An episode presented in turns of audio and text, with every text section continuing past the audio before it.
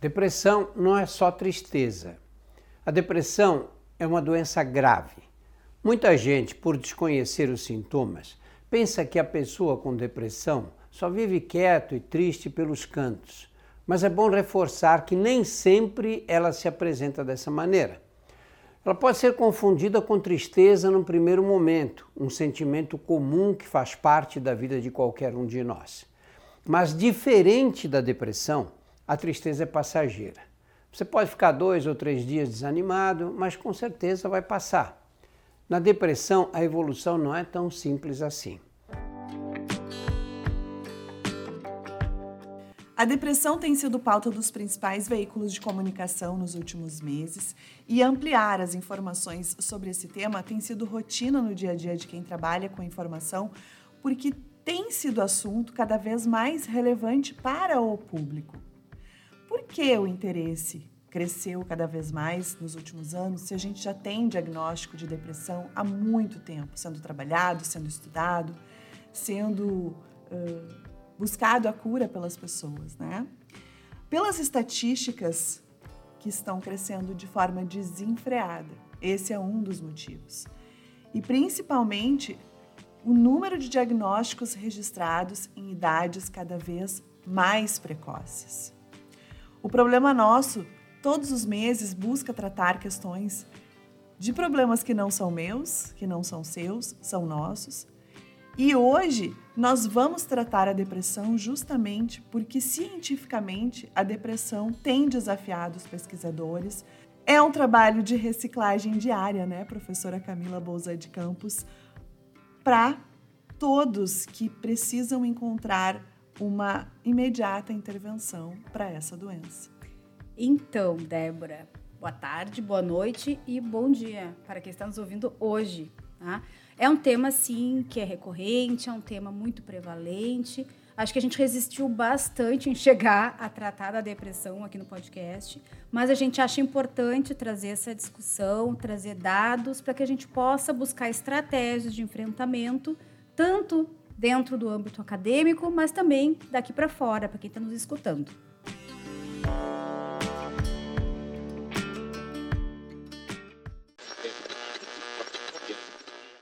É por isso que o nosso convidado de hoje é o professor Luan Paris Feijó. Ele que trabalha no dia a dia clínico, né, a depressão como um tema muito importante com os pacientes, mas também enquanto profissional da psicologia tem se desafiado e buscado cada vez mais uma qualificação profissional nessa área, né, professor? Bem-vindo. Obrigado pelo convite, né? Bom dia, boa tarde ou boa noite a todos aí que estão nos ouvindo em diferentes momentos. Acho que é um convite super importante, né? Relevante, uma vez que a gente está discutindo temáticas, né? Buscando romper com fronteiras e barreiras quando se fala em saúde mental e não é à toa, né, que talvez seja um tema importante, dado que nós tenhamos, né, possivelmente aí alguns resquícios relacionados à pandemia. Ah, aproveitando, Lua, falando de pandemia, será que a pandemia impactou muito nos índices de, de depressão? Boa pergunta, professora Camila. Certamente a gente tem aí um cenário um pouco distinto daqueles que nós né, encontrávamos anteriormente à pandemia. Por que, que eu digo um pouco distinto, né? Porque tradicionalmente as pesquisas acabavam indicando que pessoas adultas e idosas, né, eram aquelas que mais seriam acometidas por esse transtorno. E dados, né, sugerem aí pesquisas que foram realizadas não só no período pandêmico, quanto nesse período que talvez possamos inicialmente começar a falar de uma pós-pandemia, de que as pessoas mais afetadas nesse período pandêmico foram os jovens, especialmente aqueles de 18 a 34 anos então é um perfil, né, um pouquinho distinto daqueles, como eu disse, né, que nós conhecemos e temos relatado na literatura. A pandemia, né, precisou que todos nós fizéssemos algumas adaptações às nossas rotinas e talvez pessoas, né, mais jovens não tenham tanta essa flexibilidade, né, do que pessoas que já passaram por outras experiências. E isso possa culminar, né, numa certa dificuldade em organizar o seu novo repertório né, de atividades, de tarefas, né, de socialização. Então, inevitavelmente, a gente pode dizer que sim, que a pandemia né, impactou no nossa qualidade de vida e em níveis né, talvez mais elevados para transtornos depressivos.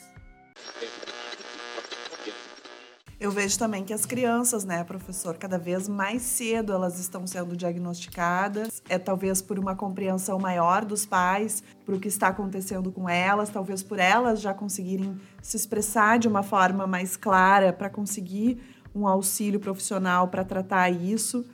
Inclusive entre os pequenos, ansiedade e depressão caminhando juntos. Legal, Débora. E, e, acho que tem várias questões que a gente pode discutir aí na tua, na, na, tua pergunta, né, sobre a depressão em crianças e adolescentes, que muitas vezes acaba se manifestando de uma, um pouquinho diferente daquela que a gente né, acaba reconhecendo no adulto, né? Teoricamente, a gente pensa né, na depressão muitas vezes como a melancolia, o ar triste, deprimido, e isso em crianças e adolescentes pode ser um pouquinho diferente, porque elas podem apresentar o humor irritadiço e não tanto né, uma, uh, um ar né, de sofrimento, de tristeza, ou seja, o sofrimento está inerente à irritabilidade dessa criança e desse adolescente. Aqui no Rio Grande do Sul, né, especialmente em Porto Alegre, a gente tem né, um, um, sistema de saúde talvez mais qualificado do que em outras regiões né, do país, e isso faz com que talvez a gente consiga diagnosticar né, crianças, adolescentes, adultos ou idosos né, de uma forma mais clara do que em outras regiões do país né? Uh, Porto Alegre tem sido, né, e região metropolitana tem sido reconhecida uh, pelos seus investimentos no Sistema Único de Saúde e também, né, nos serviços de apoio em saúde mental, com políticas organizadas, com processos de matriciamento, diferente de outras capitais brasileiras. E esse né, constante treinamento dos profissionais em buscar né, o melhor diagnóstico para os pacientes faz com que talvez a gente consiga identificar, né, mais cedo ou com uma maior qualidade, né, essas dificuldades ou esses transtornos. Isso não significa que, né, nós somos uma capital ou uma cidade que faça com que tenhamos, né, pessoas mais deprimidas, né, com transtornos de depressão. Talvez possa significar que nós conseguimos diagnosticar melhor, né, e do que em outras capitais ou em outras cidades, né? Eu não sei se talvez, né, alguns de vocês já tenham acompanhado, e daí eu vou fazer aqui uma, um entrelaçamento com dados científicos, que é a pesquisa do Ministério da Saúde, que é a Vigitel, né, que avaliou alguns indicadores relacionados à qualidade de vida em diferentes capitais brasileiras, que demonstrou, por exemplo, né, que em capitais que há uh, justamente uma maior, uma maior valorização ou investimento na área de saúde mental, parece ou sugerem que são aquelas capitais que têm maior diagnóstico relacionado à depressão, né? Enquanto que cidades em que não há, ou, perdão, capitais em que não há, né, esse, tanto esse investimento em termos de saúde, né, os dados uh, não são né, tão alarmantes. Isso significa que, né, ou sugere que não é só uma questão de nós termos muitas pessoas deprimidas, talvez não seja isso, mas que saibamos, né, diagnosticar melhor, né, ou num número maior essas pessoas dada o nosso treinamento eu vejo que as pessoas hoje elas não estão com tanto constrangimento de se assumir, de se mostrar vulnerável, né? Emocionalmente, elas estão se expondo mais e por isso também as estatísticas têm crescido, elas estão buscando ajuda, elas estão é, colo colocando né, na mesa o que elas sempre consideraram um julgamento dos outros, né? O medo, uhum. o receio. E tem também aquele estigma, aquele estereótipo, né? Que o depressivo é preguiçoso, uhum. que o depressivo não quer fazer as coisas. Né? Eu acho que tudo isso também, com o conhecimento e com o avanço da pesquisa, a gente tem aí informações que nos ajudam, sim, como o professor trouxe, a questão do diagnóstico, a questão do diagnóstico precoce, também de equipes multiprofissionais podendo apoiar nesses diagnósticos. Sim, com, concordo com vocês. Eu acho que tem algum, algumas questões que né, uh, vale a pena ressaltar, que muitas vezes né, o sintoma das pessoas que estão depressivas né, estão relacionadas com um desânimo, uma indisposição, uma tristeza, uma falta de prazer ou de felicidade né? A irritabilidade, né? Dificuldade com sono, com peso e ainda assim, né? Alguns casos mais graves, né? Pensamentos, né? Uh, relacionados à, à, à morte ou a tentativas de suicídio. Eu digo isso porque muitas vezes, né, no senso comum, a, a, isso é entendido como uma falta de ânimo uma pessoa que não quer se mexer, né, para a vida. E é tão difícil para uma pessoa que está em depressão conseguir sair daquela zona que qualquer esforço, né, qualquer investimento é muito complicado e demanda né, uh, um, um, uma necessidade muito grande né, de força, seja ela né, psicológica ou qualquer outro tipo né, de, uh, de demanda que requeira investimento emocional. Por que, que eu estou dizendo isso, né? Para que a gente consiga começar a quebrar, né, ou diminuir esses estigmas que tem em relação à depressão. Né? Uh, cada vez mais se tem se falado sobre saúde mental e eu acho que isso contribui, né, uh, para que a gente tenha menos rusgas, né, ou menos dedos para falar sobre depressão, sobre ansiedade, ou sobre qualquer um dos outros termos, né, porque nós vive, vivíamos, né, vivemos, temos gerações que não falam, né, tem medo de apresentar, né, uh, informações relacionadas, né, ao seu sofrimento, e cada vez mais essas novas gerações têm se demonstrado, parece que mais abertas a falarem sobre sofrimento, sobre algo que se tem passado, né, sobre o que se está sentindo, e isso ajuda com que, né, nós possamos ter aí uma melhor qualidade de vida. Uh, acho que outro ponto que também é importante que a gente poder situar, né, tem relação com a nossa cultura, né, inevitavelmente, né, o, o, o gaúcho, né, é, é visto como uh, um, um, uma, um povo ou uma pessoa de uma cultura mais fechada, mais restrita a procurar serviços de saúde mental, né? Diferente, com, diferente de outras né, uh, culturas do nosso próprio país. Então, né, uh, o fato de sermos gaúcho muitas vezes, né, faz com que isso acaba uh, impedindo a busca por ajuda, né? Porque em alguma medida a gente precisa admitir né, a nossa própria fraqueza. Eu ia, eu ia trazer também, eu acho importante, antes da gente entrar nos critérios diagnósticos, falar de sintomas, uh, trazer uhum. um outro atravessamento que eu acho importante em relação ao, à questão do clima, na né, questão da, do, uhum. da temperatura, né? De quanto uh, também tem esse indicador para poder uh, traçar o diagnóstico, embora não seja um dos únicos. Países do, do, norte que tem menos incidência solar, norte, digo norte da Europa, né, Estados Unidos também, é, tem menos incidência solar e tem relação também com a questão do humor. Acho que isso tem, tem uma característica, né, de mais sazonal, digamos assim, em relação ao, ao nosso clima, né, uh, que também se faz presente em, em, em outros países, né? E além disso, também tem uma questão que talvez possa, né, fazer uma interface e, e, em relação à própria psicologia do ambiente, né, psicologia ambiental, que é esse senso de pertencimento, né, com a cidade. E talvez isso possa contribuir para que possamos desenvolver, né, alguns sinais ou sintomas em relação a episódios depressivos.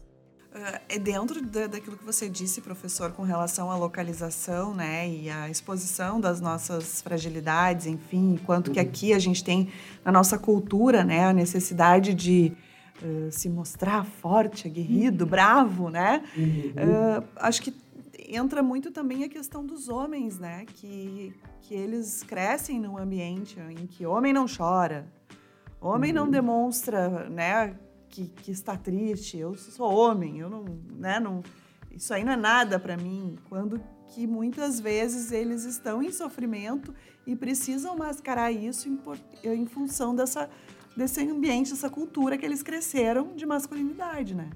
Uhum. Infelizmente, o machismo, né, é rígido, ainda nos cerceia em termos de relacionamentos, né, interpessoais e de falar sobre esse tema talvez esse estereótipo de ser gaúcho, né, e de ser macho faça com que uh, tenhamos uh, uma baixa procura para ajuda e considerando o público masculino, né, os homens. Porque, como eu disse, né, uh, é difícil, né, pensando na lógica do machismo, admitir que estamos fracos e que precisamos de ajuda. A questão da medicação também afasta as pessoas de buscarem ajuda, elas, elas têm preconceito com relação à medicação, caso haja necessidade com relação à depressão, né? Em alguma medida, para algumas pessoas afasta e para outras aproxima. Né? Tem pessoas que, por exemplo, preferem fazer uso recorrente da medicação e não procurar outra forma de tratamento, como, por exemplo, uma ajuda de um especialista da área da psicologia clínica. Por outro lado, tem outras pessoas que buscam ajuda do, dos profissionais da área da psicologia clínica e, a depender dos sinais, dos sintomas e do contexto né, ali instalado, há necessidade do que a gente chama de tratamento combinado, né, que é o uso da psicoterapia com a farmacologia. Essa posição rígida, estar em um dos dois polos de só buscar a medicação ou não aceitar a medicação, são comportamentos rígidos que muitas vezes impede de que se tenha uma progressão né, e uma remissão dos sintomas do paciente. Né? Já temos vários estudos demonstrando que, a depender da gravidade, tanto só o tratamento psicoterápico, como também tratamento psicoterápico combinado com tratamento farmacológico, demonstraram resultados satisfatórios para a remissão parcial e completa do transtorno né, uh, depressivo.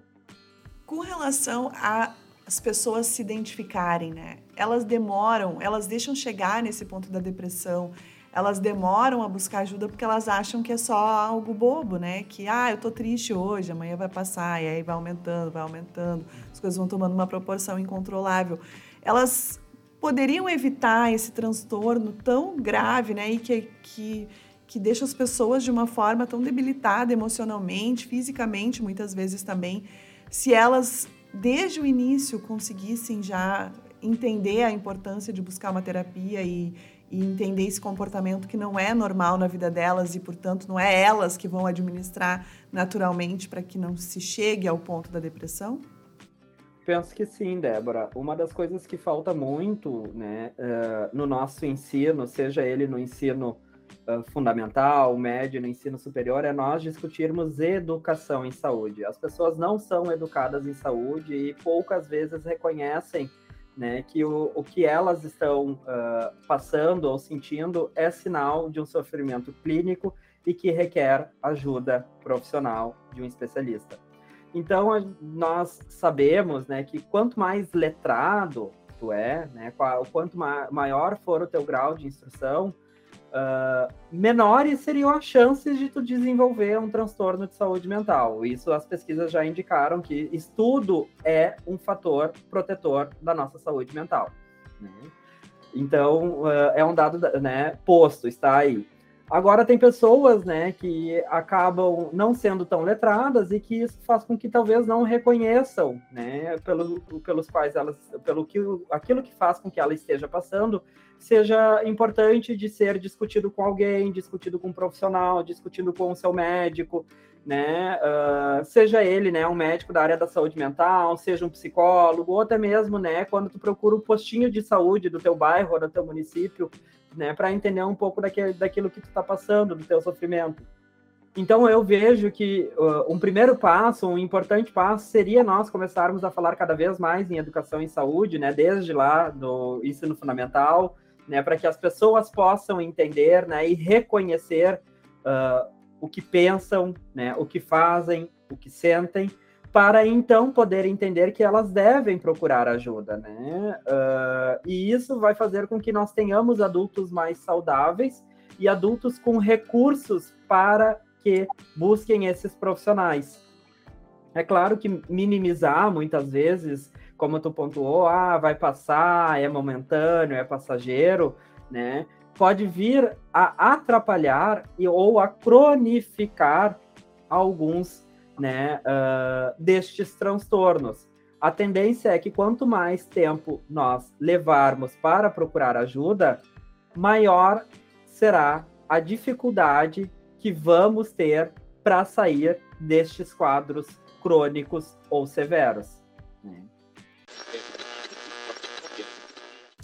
Professor, nós temos um estudo de caso aqui para trabalharmos juntos, né? Eu muito mais para aprender junto com você e com a professora Camila mas para a gente tentar desmistificar né, algum, alguns casos, e claro, obviamente a gente tem um caso aqui, mas a partir dele a gente também tem ideias de outras situações que se parecem, que acontecem no dia a dia das pessoas. Então, eu gostaria de compartilhar para que a gente possa desmembrar juntos, né, e entender e compreender esse caso a partir do olhar do psicólogo, né, e da, e da psicologia como, como alunos que somos e como seres humanos, né, que convivemos com pessoas que geralmente passam por algum transtorno desse tipo, ou sabem que tem e tentam um tratamento, ou não sabem que tem e a gente está observando de fora e está percebendo isso. O caso é de uma mulher que tem 41 anos, ela é casada há 12 e eles não têm filhos. Ela é a caçula de uma família de três filhos e morou com a mãe até sair de casa para se casar. O pai dela abandonou a família quando ela tinha três anos. Ela foi morar em outra cidade, onde então constituiu outra família. Desde os três anos, ela não tem contato com o pai. A mãe dessa moça, por ter que sustentar a educação e educar, né? Sustentar e educar os três filhos sozinhas, ela sempre trabalhou muito, foi muito rígida na educação deles, nos costumes da família. Frequentava a igreja evangélica, levava sempre os filhos consigo. A paciente, ela refere que na adolescência as suas amigas saíam para vários lugares e ela não ia, pois a mãe não permitia. Ela teve o primeiro namorado aos 21 anos, com quem ficou por um período de dois anos. O relacionamento acabou quando ela soube que estava sendo trocada por uma pessoa que tinha sido sua colega na escola. Ficou quatro anos sem querer se relacionar com ninguém, já que a decepção do primeiro relacionamento foi grande. Então, aos 27 anos, ela conheceu o marido dela, com quem se casou aos 29. Depois de algumas tentativas frustradas de engravidar, cinco anos casada, ela realizou uma fertilização in vitro que resultou em um aborto.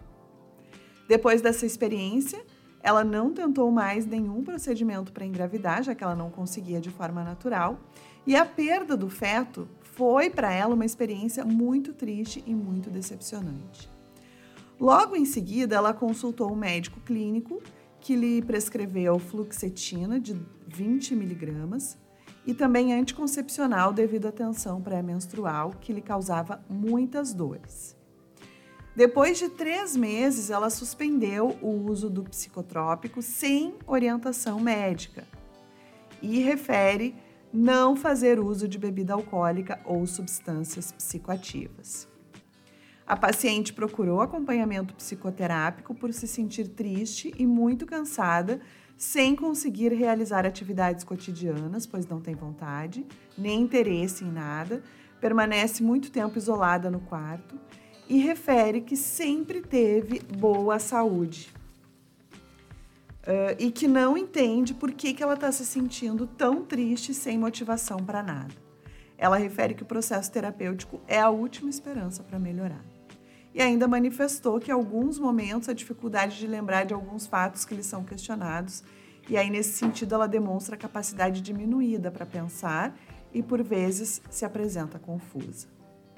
Há três anos, ela iniciou um trabalho como babá, cuidando de uma recém-nascida por quase dois anos, cujos pais costumavam transferir para ela toda a responsabilidade dos cuidados da filha. Só que, devido a um envolvimento intenso da moça com a criança, os patrões a demitiram. Há cerca de um ano, ela se afastou do trabalho e vem sentindo grande tristeza. Desde então, ela não teve mais contato com a criança de quem ela cuidava. Uh, disse que tinha um sentimento semelhante à perda de um ente querido quando se falava nisso, né? E demonstrava um imenso amor pela criança como um afeto de mãe, mas refere que nunca excedeu seus limites como funcionária justificando seus cuidados excessivos à criança em virtude de os pais trabalharem fora e pouco ficarem com a filha. Ao ser questionada em relação aos pensamentos atuais, ela mencionou: aspas, eu não tenho valor e nem precisava estar ali. Nunca fiz mal a ninguém, mas depois que saí do trabalho passei a desacreditar nas pessoas e sinto raiva delas. Sou inútil, eu não sirvo para nada, eu não consigo ter filhos. A Rita também. A Rita é o nome da moça, né? Que eu não tinha dito até então. A moça também apresenta pensamentos suicidas com planejamento, relata que se ela não existisse seria melhor para todos ao seu redor e que perdeu 10 quilos desde que foi demitida.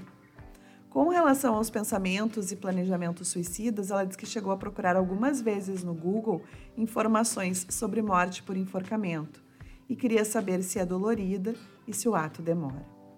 A partir né, dessa história, desse estudo de caso, eu gostaria de entender como podemos avaliar essa paciente, né? Então, professor Luan. Então, acho que tem várias informações aí que a gente pode olhar por diferentes né, aspectos enquanto pensamos uh, como profissionais de saúde mental. Uh, a gente tem aí, pensando principalmente na, na trajetória de desenvolvimento, né, uh, algumas características que falam de rigidez dessa perso de personalidade dessa paciente, né? E de traumas, né? Tanto infantil quanto depois de traumas, né? Ao longo da adultez que são relacionadas às perdas, né? Como por exemplo a, a perda, a perda gestacional, depois uma nova perda, né? Dessa figura uh, de bebê do qual ela cuidava, que é representativa, né? Que combinou na demissão dela. Então aí tem algumas dessas características, né, uh, bem importantes, né, tanto de traumas quanto de rigidez da personalidade, que podem estar relacionadas com a forma de criação, com o vínculo de apego que está, se estabeleceu entre os cuidadores, né, e essa, uh, e essa paciente, esse caso clínico, que certamente vão requerer, né, uh, investimento e vão requerer, em alguma medida, né, um processo de reorganização desses vínculos, né, e de elaboração psíquica. Só para contextualizar um pouquinho, né, todos nós desejamos algo, né, o desejo é inerente ao, ao processo, né, e eu vou falar um pouquinho a partir, né, da minha abordagem psicoterápica, da qual eu trabalho, né, que é um, uma perspectiva uh, mais psicanalítica, e dentro dessa abordagem, nós temos né, um dos modelos que se chama o método do relacionamento central conflituoso, que é um modelo relacional. E esse modelo sustenta que nós, todos nós desejamos algo, né? E que em função de desejarmos algo, né, esse desejo é direcionado a alguém, a algum objeto, né? E esse objeto, né, esse alguém pode gratificar ou frustrar os nossos desejos, né? Pode atender ou não às nossas demandas e com isso vai gerar um sentimento na gente, né? Vai gerar, né, uma ou resposta emocional. Né? Eu estou dizendo isso porque talvez né, essa ideia de que desde criança, né, ou desde muito pequena, houveram né, sucessivas necessidades, né, desejos, necessidades e intenções que podem não ter sido né, bem uh, atendidas tanto pelas figuras parentais que hoje nos relacionamentos atuais isso se perpetua, né? Uh, não conseguindo reconhecer ou receber e, uh, essa gratificação do qual essa paciente necessita. Isso quer dizer que esse modelo conflituoso de relacionamento dessa paciente certamente precisará né, ser objeto de intervenção do terapeuta, né, pensando numa perspectiva psicanalítica, para que haja uma mudança dessa representação, né, de representações negativas para representações positivas e que ela consiga sair né, desse quadro depressivo. Se nós olhássemos por outras abordagens, como por exemplo, talvez abordagens cognitivas e comportamentais, a gente estaria falando de crenças ou até mesmo de modelos esquemáticos que perpetuam esse processo de adoecimento dessa pessoa.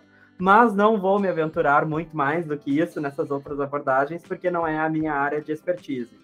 Né? A ideia é de que a gente está vendo aí que tenhamos prejuízos tanto de memória, de atenção, né, de dificuldade de, de resolução de alguns conflitos e que basicamente, né, todo esse, né, esse investimento que essa paciente deveria fazer no mundo externo, ela está contra-investindo nela mesma, né? Então essa agressividade que todos nós temos, né, a gente utiliza, né, de impulsos agressivos para sobreviver, ela, né, introjeta, ela devolve para ela mesma e isso a deprime. Tá? Uh, é a, além disso, né, a gente não pode esquecer que essa é uma paciente que está pontuando aí que tem, né, pensamentos suicidas, né, ou tem um risco de suicídio, que requer, né, um cuidado e um manejo diretivo para que uh, essa ideação não se concretize. Pensando não só no plano psicológico, é importante também a gente pensar, né, a necessidade ou não de um plano farmacológico, Mas eu anotei aqui que, né, que toda a estratégia de avaliação do paciente também requer, né, em casos como, por exemplo, da depressão, uma investigação de exames laboratoriais, né, como, por exemplo, um bom exame de sangue. Então, por mais que hajam diversos condicionantes biopsicossociais presentes na história de vida dessa paciente, a gente não pode né, uh, descartar a possibilidade de avaliar né, uh, determinantes, por exemplo, hormonais ou neuroendócrinos, para poder fechar esse critério, esses critérios diagnósticos ou até mesmo esse diagnóstico. E daí sim poder propor né, uma intervenção para essa paciente psicoterápica, né, ou uh, uma intervenção integrada, né, combinada psicoterápica mais, farma mais farmacológica, para que a gente consiga uh, tornar mais funcional essa paciente. Eu tenho, eu como aluna tenho várias dúvidas, né? Porque, obviamente, aqui olhando esse estudo de caso, a gente vai vendo algo bem sistêmico, assim, que vai, né, que vai se repetindo ao longo da vida dela enquanto adulta e, e consequentemente, nas pessoas com as quais ela convive, né? Porque uhum. a partir do momento que ela foi, que, que o pai abandonou a família, né, quando ela ainda era um bebê, a mãe super protegeu ela, né? E os uhum. irmãos, né? Eles tinham uma, eles tinham uma rigidez de tratamento por parte da mãe. Então aquilo ali fez com que uh, os horizontes dela nem se ampliassem, né? Ela precisou focar naquele mundinho que era determinado pela mãe. Tanto que fala ali, uhum. né, que na adolescência as amigas saíam para vários lugares e ela não podia ir, ela tinha que repetir, né, os costumes que a mãe determinava para a família. E aí eu vejo isso quando ela chega no ambiente profissional dela, né, que ela vai trabalhar com relação a uma, com uma criança e ela oferece proteção para aquela criança que ela um não teve porque o pai o abandonou e ela via que como os pais saíam para trabalhar, talvez por isso ela super protegia aquela criança e tratava a criança de uma maneira, né, uh, com excessos. É, eu, eu vejo assim que quando eu vi o estudo de caso me chamou muito mais atenção a forma dela repetir algo uh, que ela não teve na infância para aquela menina ter, né, de, de, de, de afeto, de carinho, de relacionamento com ela, já que os pais estavam ausentes do que ser por ela ter perdido o bebê em si. Exato. Uma das perspectivas teóricas, né, de uma linha psicanalítica vai defender, por exemplo, que nós tendemos ou a fazer exatamente igual ou extremamente oposto àquilo que nos foi feito, né? E acho que é interessante que talvez essa paciente tenha tentado fazer o extremamente oposto ao que fizeram com ela, né? Tá, a gente está falando aí de rigidez, né, de uma família rígida ou de uma mãe rígida, e onde tem, né, em alguma medida, a rigidez excessiva, a falta de afeto, né?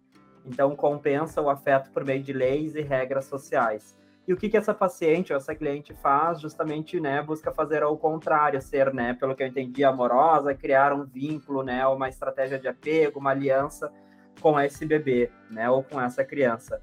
O fato é que não é, né, uh, alguém com a qual, né, seja da família dela, né, era numa relação de trabalho e que de uma maneira muito traumática, né, e eu vou dizer até mesmo perversa, rompe com um vínculo que era importante, né?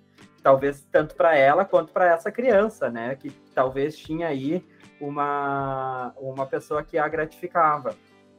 Então, quando tu fala desses elementos sistêmicos, né, de que tem aí alguns aspectos que a gente até diga que são transgeracionais, né, que podem vir a se perpetuar de uma geração a outra, a gente também pode, pode também estar tá abordando né, elementos que a gente diz né, de que se que repetem, né, que são elementos que nós chamamos, por exemplo, de compulsão à repetição, ou seja, nós fazemos o que fazemos, inspirados em modelos anteriores ou experiências anteriores, muitas vezes sem se dar conta de por que estamos fazendo, né? Pelo menos sem se dar conta conscientemente num primeiro modelo, né? Ou num primeiro momento.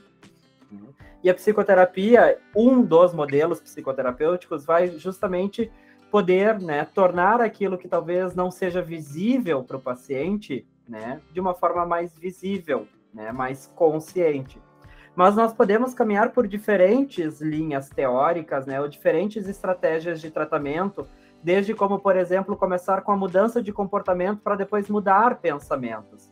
Acho que antes de buscar qualquer abordagem psicoterápica ou sobrevalorizar uma em detrimento de outra, nós precisamos criar uma relação de vínculo e de confiança com o profissional de saúde do qual nós estamos né, uh, nos entregando. Então, eu sempre digo que esse é o primeiro aspecto, um aspecto uh, comum, né, super importante para que os tratamentos funcionem, né? Muito antes de escolher qual a melhor abordagem psicoterápica responde, né, ou trata o meu problema. Uh, me preocupa aqui no caso da psicanálise, por exemplo, como é que trataria essa questão dela?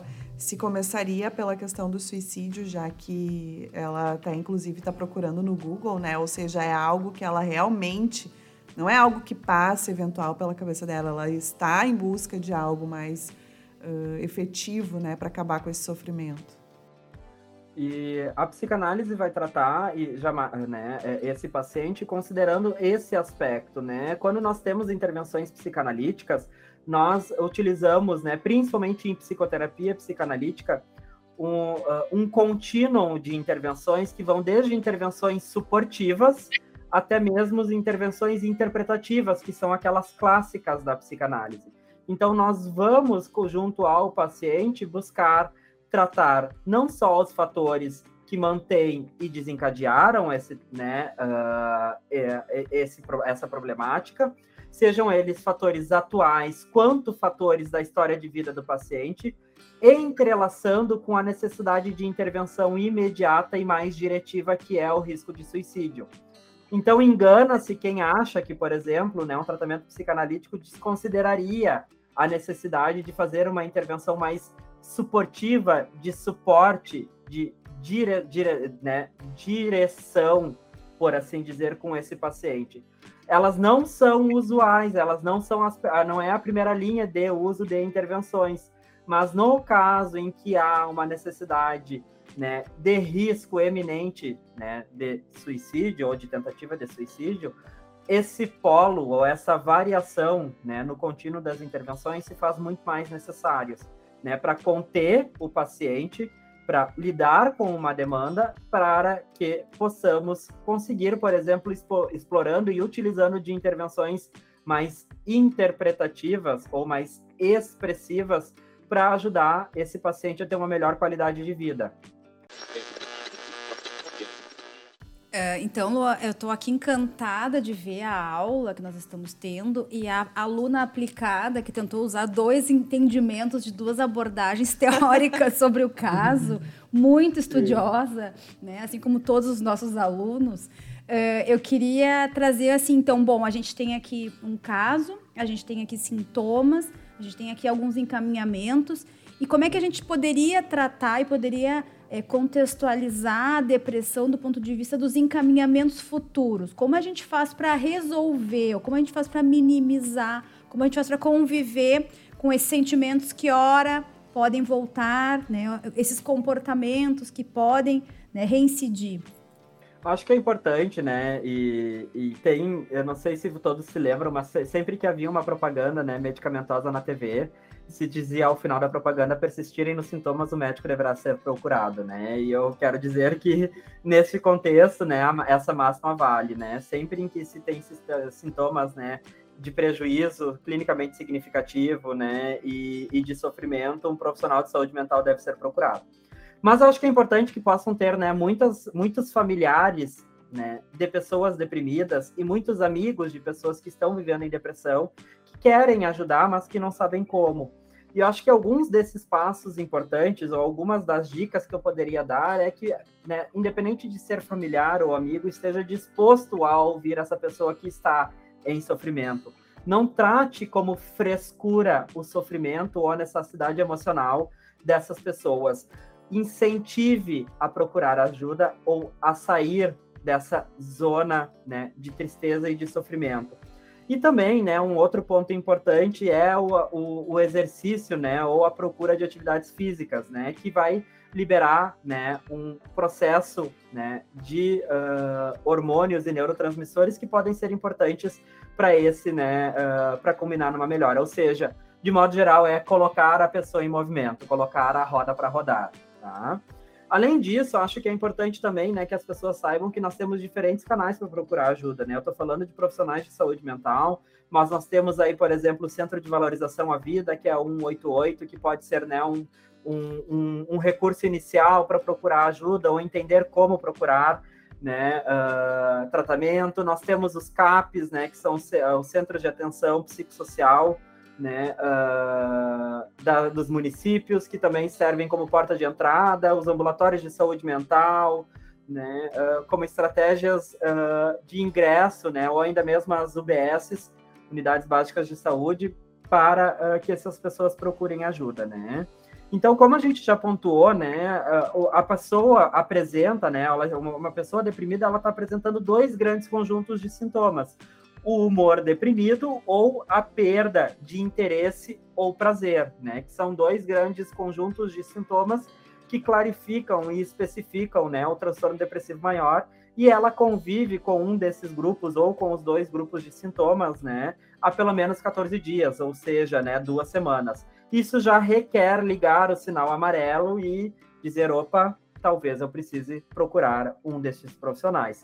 Seja o CVV, seja os CAPs, os ambulatórios, as UBSs, as estratégias de saúde da família, ou profissionais da saúde no âmbito privado, né? Psicólogos, psiquiatras, né? Em suas respectivas clínicas ou consultórios, tá?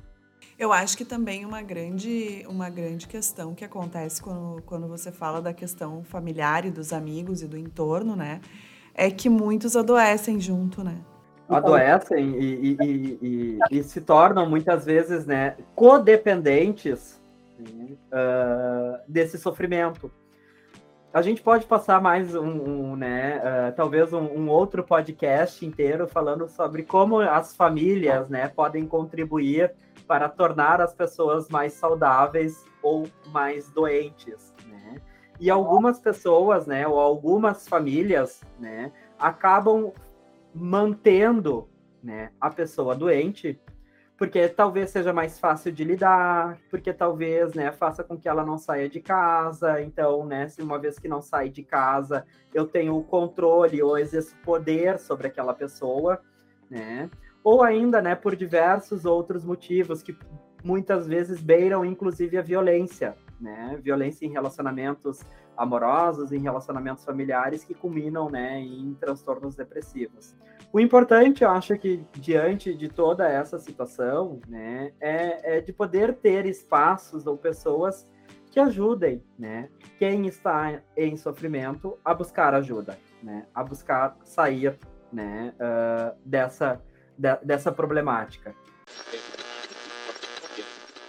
Então, para encerrar, a gente queria te ouvir, queria sugestões, dicas de leitura, de série, de filme, que a gente possa ilustrar a temática da depressão. Então, eu vou começar sugerindo alguns livros, depois eu passo para o filme, tá? Nós temos do, do profissional do Christian Dunker, né, que é um psicanalista, um livro que se chama Uma Biografia da Depressão, que é bem interessante. E depois nós temos dois outros livros de, vou dizer três, né? Melhorando, três outros livros que eu acho bem interessantes, né, de serem uh, consumidos. Um, uma, um é do, do Miyakoto, que se chama O Fio das Miçangas. O outro, né, livro é do, uh, do eu talvez possa estar tá, uh, falando o nome errado, né, mas se chama Harper Lee, se chama o livro O Sol é para Todos, que é um livro maravilhoso, recomendo fortemente a leitura. E um livro um pouquinho mais antigo, ele já tem né, um, né, pelo menos 20 anos, que é O Demônio do Meio-Dia, uma anatomia da depressão do Andrew Solomon, né, que é um uma referência uh, nessa área. Em relação a filmes, né, nós temos aí, pelo menos vou destacar dois, dos quais eu já, já assisti, que é A Pequena Miss Sunshine e Garota Interrompida, e nós temos né, uma, algumas séries que tratam né, da depressão, como por exemplo This Is Us, né, que vai tratar uh, em alguns dos seus episódios dessa temática. E a Débora tem alguma dica para dar de série? Eu acho que This Is Us, né, tem, tem algum, alguns episódios que tratam a depressão ela de forma bem profunda, né, em, vários, em várias... Uh, Temporadas. Em, é, e em várias áreas da depressão, né, porque a gente falou aqui do, do infanto juvenil, das crianças, dos adultos, depressão pós-parto, teríamos tantas, né, outras áreas específicas assim para citar e o This Is Us, ele faz um apanhado assim de, de várias situações, né, da questão do luto, uh, da questão da gordofobia, da, da autoestima, né? Uh, não vou dizer o nome dos personagens para não dar spoiler, uhum. mas eu acho que essa é, é uma série que, que acho que ela traz vários aspectos da psicologia, né? Em várias uhum. temporadas diferentes, em, em, personagens diferentes que em vão etapas evolutivas é, diferentes. Exato. Eu sou suspeita, né? Fui eu que apresentei This Is Us para a professora Camila. Exatamente. Então... Sou viciada nesta série. Todos os, todos os episódios nós voltaremos a falar sobre This Is Us. Então, eu, eu, eu, fico aqui, já vou me convidar, vou me convidar para esse né, futuro podcast que façamos, então, né, um problema nosso sobre This Is Us e as relações familiares. Ah, eu adorei, já adorei. Com, combinadíssimo. Lem, lembrando uh, da série 13, é, 13, 13 Reasons, Reasons Why, Why, ou 13, 13 Porquês, é. que traz aí a questão da depressão na adolescência e questões aí também vinculadas ao suicídio, que eu acho que também é uma excelente ilustração para o nosso episódio de hoje. A psicologia da Universidade La Salle está atenta ao que é um problema nosso. Que a gente possa seguir aprendendo juntos. Até o próximo episódio. Até.